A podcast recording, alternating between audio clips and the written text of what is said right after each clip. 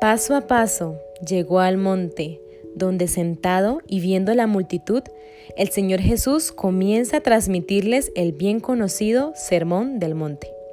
Entre todas las bienaventuranzas mencionadas por él, hoy nos enfocaremos en la segunda, bienaventurados los que lloran, porque ellos serán consolados.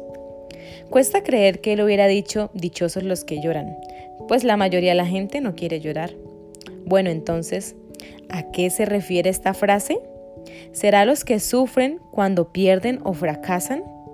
¿O a los que quizás por tomar decisiones equivocadas lloran pues llevan sus consecuencias?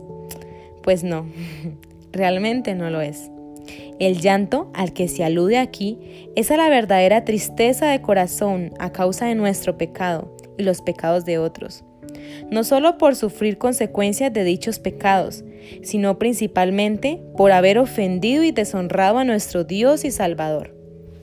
Aquellos que logran comprender su miseria espiritual, que lamentan su condición se entristecen por su maldad y lloran por su pecado, llegan a un arrepentimiento sincero y luego reciben el perdón, descanso y consuelo que solo Dios puede regalar. Cuando era niña, me caía y me lastimaba, luego iba a llorar con mis padres para que me consolaran. Después de un rato me sentía mejor y salía de nuevo a jugar. Si los pecados de tu vida te quebrantan lo más profundo de tu ser y alma, felicidades, Eres un ser bienaventurado. Ahora solo te queda acudir a tu Padre Celestial y depositar tus cargas. Con seguridad, Él te consolará y perdonará.